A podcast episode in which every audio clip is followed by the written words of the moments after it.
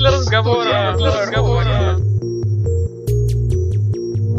Всем привет! В эфире второй выпуск экспериментального подкаста Департамента информационной технологии «Провод для разговора». У нас сегодня небольшая замена. Вместо Данила сегодня Наталья. С вами также я, Елена. Мы сегодня снова поговорим о том, что интересно у нас происходило за последние две недели, пока нас не было в эфире. И не только у нас, но и во всем мире. Вот как раз с этого всего мира и начнем. Наталья, расскажи, что там у тебя, я вижу, шуршишь какими-то заготовками. Да, я подготовилась, прочитала кучу всяких разных новостей. И сегодня я хочу рассказать про японских пенсионеров инженеров, вернее, про то, как им повезло. Apple и IBM заявили о масштабном сотрудничестве, в том числе они решили поставить аж 5 миллионов iPad японским пенсионерам, причем iPad с предустановленным приложением для отслеживания состояния здоровья. Конечно, они получат их не бесплатно, это только для тех, кто пользуется услугами социальных работников Japan Post. Это такие специальные люди, которые приходят, ухаживают, забивают гвозди и так далее. Вот, собственно, этим клиентам они и раздадут свои iPad с приложениями. Это делает работу эффективнее, позволит пенсионерам всегда быть на связи с теми, кто за ними ухаживает, следить за своим здоровьем, вовремя обращаться к врачу. Но мы расскажем сегодня об аналогичном, наверное, части проекте, который мы реализуем в Москве. Он называется «Доброе дело». Делаем мы его совместно с э, Департаментом соцзащиты, точнее, Центром социального обслуживания, который есть у этого департамента. Наташа, скажи, что это за центры,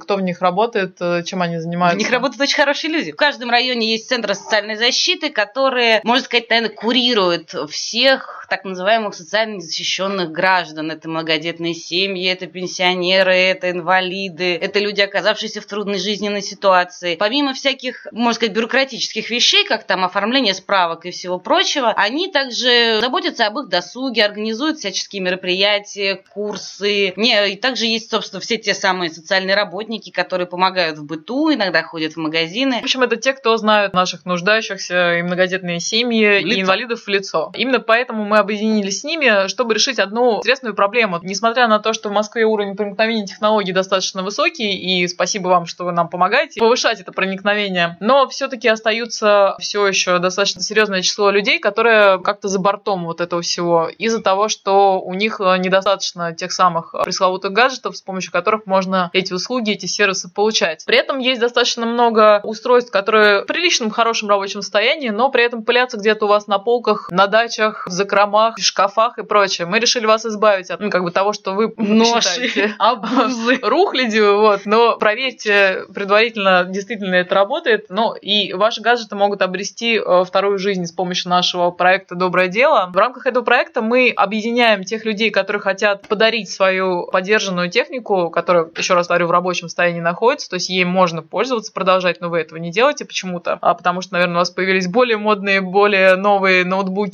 смартфоны и так далее. Теперь вы можете подарить эту технику тем, кто в ней действительно нуждается. Это те самые подопечные наших центров соцзащиты, многодетные семьи, инвалиды, пенсионеры, которые вот только-только закончили курсы компьютерной грамотности, очень хотят и рвутся применять свои знания на практике. Им это, кстати, очень нужно. И записаться к врачу, оплатить ЖКХ. То есть первым делом, когда они получают в руки какой-нибудь ноутбук, они тут же просят помочь им зайти на ПГУ. Кстати, я могу рассказать о своем опыте. Я свой старый смартфон смартфон подарила многодетной семье. Это был очень и для меня полезный experience. И я понимаю, что этим людям ну, действительно нужно и для учебы, и проверять электронные дневники. Да, он не был самый новый и самой последней модели, но, тем не менее, дети были счастливы и до сих пор рассказывают о том, как они этим всем пользуются и чуть ли не расписанием вставляют, кто первый, кто второй, кто третий. Там просто три мальчика в семье. Что интересно еще в этом проекте, что вы не просто сдаете эту технику абы куда, вы можете сами выбрать, кому конкретно конкретно и на какие нужды эта техника пойдет на сайте darudar.ru, совместно с которым мы реализуем все это дело. Там есть профили каждого конкретного человека, описано, для чего ему нужна та или иная техника. Пенсионер Николай Федорович, который увлекается фотографией, ему очень нужен фотоаппарат или смартфон с фотоаппаратом, или, допустим, пенсионерка Лидия Ивановна, которая хочет записываться в электронном виде к врачу и так далее, сдавать показания счетчиков. То есть, в принципе, способ применения этой техники достаточно много. Но самое главное, у нас сегодня есть очень хорошая новость для тех, кому лень разбираться со всеми этими электронными ресурсами, где можно найти, собственно, получателей ваших даров. На прошлой неделе, 30 апреля, мы открыли в нашем павильоне информационный город, это павильон номер 14 на ВДНХ, офлайновый пункт сбора такой техники. Собственно, туда можно принести, и специалисты центра сами зарегистрируют, предложат вам биографии, предложат того, кому можно его подарить. Более того, опять же, возвращаясь к истории про предустановленное приложение, для чего бы то ни было, эти же люди впоследствии и доставят технику, то есть не надо заморачиваться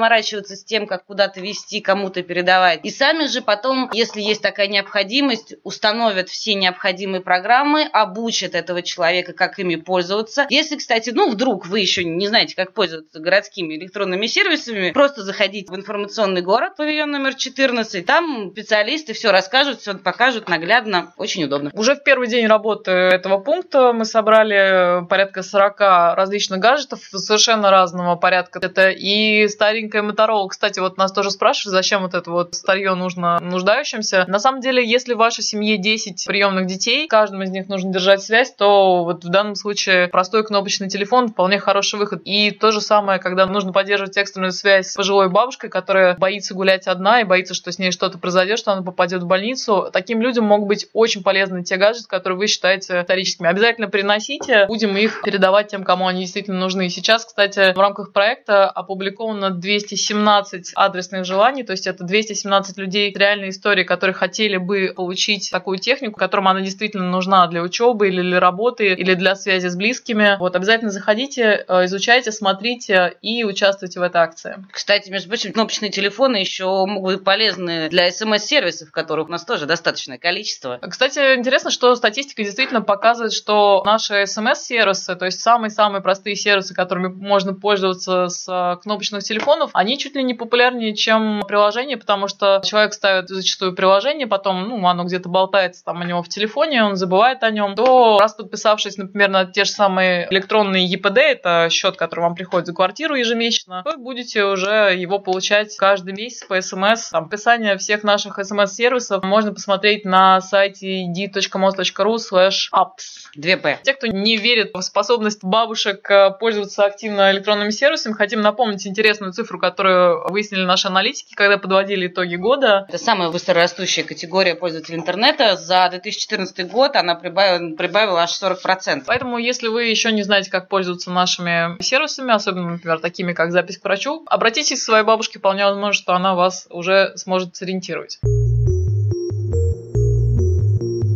Аналитическое подразделение, о котором вы, наверное, уже знаете. Мы о нем говорили отчасти в первом выпуске нашего подкаста. Так вот, они представили новое интересное исследование по ИКТ-специальностям. А специальностям, на которых держится рынок интернет-магазинов, телекоммуникаций и ИТ-компаний. Поэтому не удивляйтесь, что в этом списке будут такие, например, специальности, как курьер или менеджер салона связи. На самом деле, это очень важные для индустрии люди. Как выясняется, например, курьеры – это вторая по массовости специальность. Их уже у нас аж 136 тысяч в Москве. При этом каждая третья доставка по Москве – это доставка еды. Ну, даже ИКТ-специалисты не могут жить без еды. В общем, это как раз те самые последствия бума интернет-предпринимательства. Что еще интересно, мы впервые посчитали, сколько, собственно, в Москве владельцев мелких интернет-магазинов. Достаточно внушительная получилась такая социальная группа, почти 19 тысяч человек. Но что интересно, что, скорее всего, они совмещают, наверное, этот бизнес с каким-то еще местом работы, потому что средний заработок таких владельцев интернет-магазинов совсем не вели. Это всего 40 тысяч рублей в месяц. Причем первый год работы магазина им часто приходится самим принимать заказы и даже осуществлять доставку и развозить. Поэтому да. они плавно перетекают в ту самую категорию работников службы доставки. Конечно же, лидером э, и по числу, и по популярности это программисты, которых у нас 140 тысяч человек в Москве, и средний возраст 33 года. Их больше всего мужчин. И, э, что интересно, 20% э, всего лишь среди программистов женщин, женщин, что меня особенно поразило, если уж мы сегодня женским составом таким ведем, как бы нам особо важна эта гендерная тема, то э, женщин, которые работают э, монтажниками и кабельщиками, в Москве больше, чем женщин сисадминов, как оказалось. Сисадминов всего 3% женщин. Кабельщиков аж 6. Вот. И что интересно еще, то профессия сисадмина очень сильно повзрослела. Теперь средний возраст сисадмина уже составляет 36 лет. То есть это уже совсем не вот те самые мальчики мальчики, которые мы помним были с админами в 90-х. Возможно, это как раз те самые мальчики, те самые которые просто повзрослели. Да. При этом вот пишут нам наши аналитики по данным всяких интервью, фокус-групп. С рабочей дисциплиной плохо у системных администраторов. Не могут они, видимо, с 9 до 6 сидеть. Ну, если вы еще выбираете себе какую-то специальность и хотите попробовать себя в ИКТ-рынке, то можем вам посоветовать э, становиться руководителем проекта, а, потому что руководитель проекта это самая высокооплачиваемая должность, средняя зарплата там 89 тысяч рублей, но при этом, к сожалению, приходится работать дольше других нашим руководителям проектов. Работают они в среднем 50-часовую рабочую неделю. Нет, мне, кстати, еще из всего этого исследования очень понравилась история про веб-дизайнеров. Им повезло в том плане, что очень редко должность в трудовой книжке сформулирована именно так. Я вот теперь пытаюсь себе представить, как интересно сформулирована может быть эта должность. При этом среди веб-дизайнеров, возвращаясь к гендерной тематике, 55% женщин. Это самая женская профессия в ИКТ-рынке, как оказалось. Еще из любопытного, наконец, развенчали мы миф о том, что такие фрилансеры в Москве и сколько их, как выяснилось, фрилансом занимаются в Москве. 130 тысяч человек. Да, фрилансом в Москве занимаются 130 тысяч человек. Это достаточно такая внушительная цифра, почти столько же, сколько программистов. Но, как выяснили наши аналитики... Понятие, понятие растяжимое. И очень многие совмещают удаленные заказы с работы на основном месте, то есть долгими летними вечерами. Потому что в среднем получается, что один московский фрилансер, понятное дело, что это статистика и средняя температура по больнице,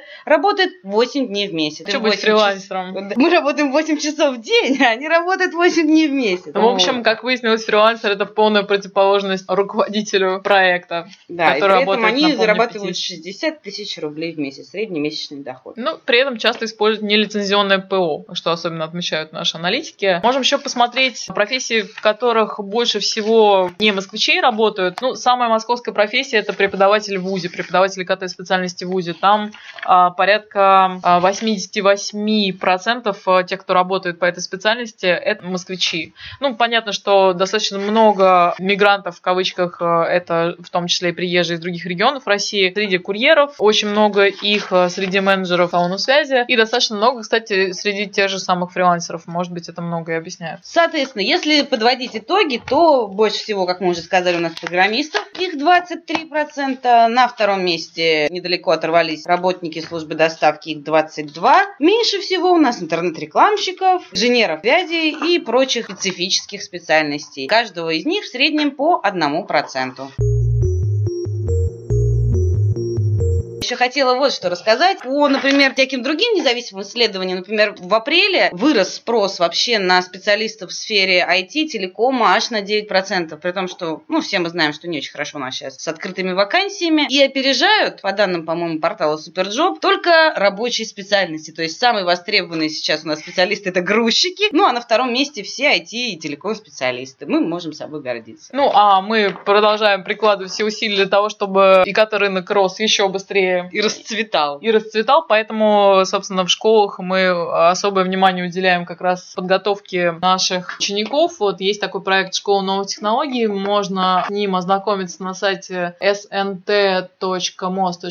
Что мы там делаем? Там... Сейчас проводим экскурсии в IT-компании, чтобы ученики могли воочию посмотреть, как работают те же самые программисты, тестировщики ПО, потому что достаточно много мифов а, вокруг этих профессий. Они а, в обществе зачастую воспринимаются как либо слишком сложные, либо что не совсем понятно, чем эти люди вообще на рабочем месте занимаются. Да про большинство профессий можно сказать, что непонятно, чем все эти люди там занимаются. Нет, помимо всего этого, все школы, участвующие в проекте, их уже более 200, если быть точным, 220. Те, которые защитили свои проекты по использованию информационных технологий именно в процессе обучения, сейчас вовсю реализовывают проекты. Это и класс робототехники, и ателье 3D-моделирования, и космические центры, и чего там только нет. Опять же, презентации вот можно посмотреть на сайте sntmos.ru или в нашем прекрасном новом разделе, про который мы, по-моему, еще не говорили, на сайте dit.mos.ru, не перепутать, у нас появился раздел «Заклад». Это обзоры интересных идей, интересных сервисов, тематических, приуроченных каким-то событиям. И в том числе там есть обзор о самых интересных проектах в рамках школы новых технологий. Презентациями, с описаниями. Заходите.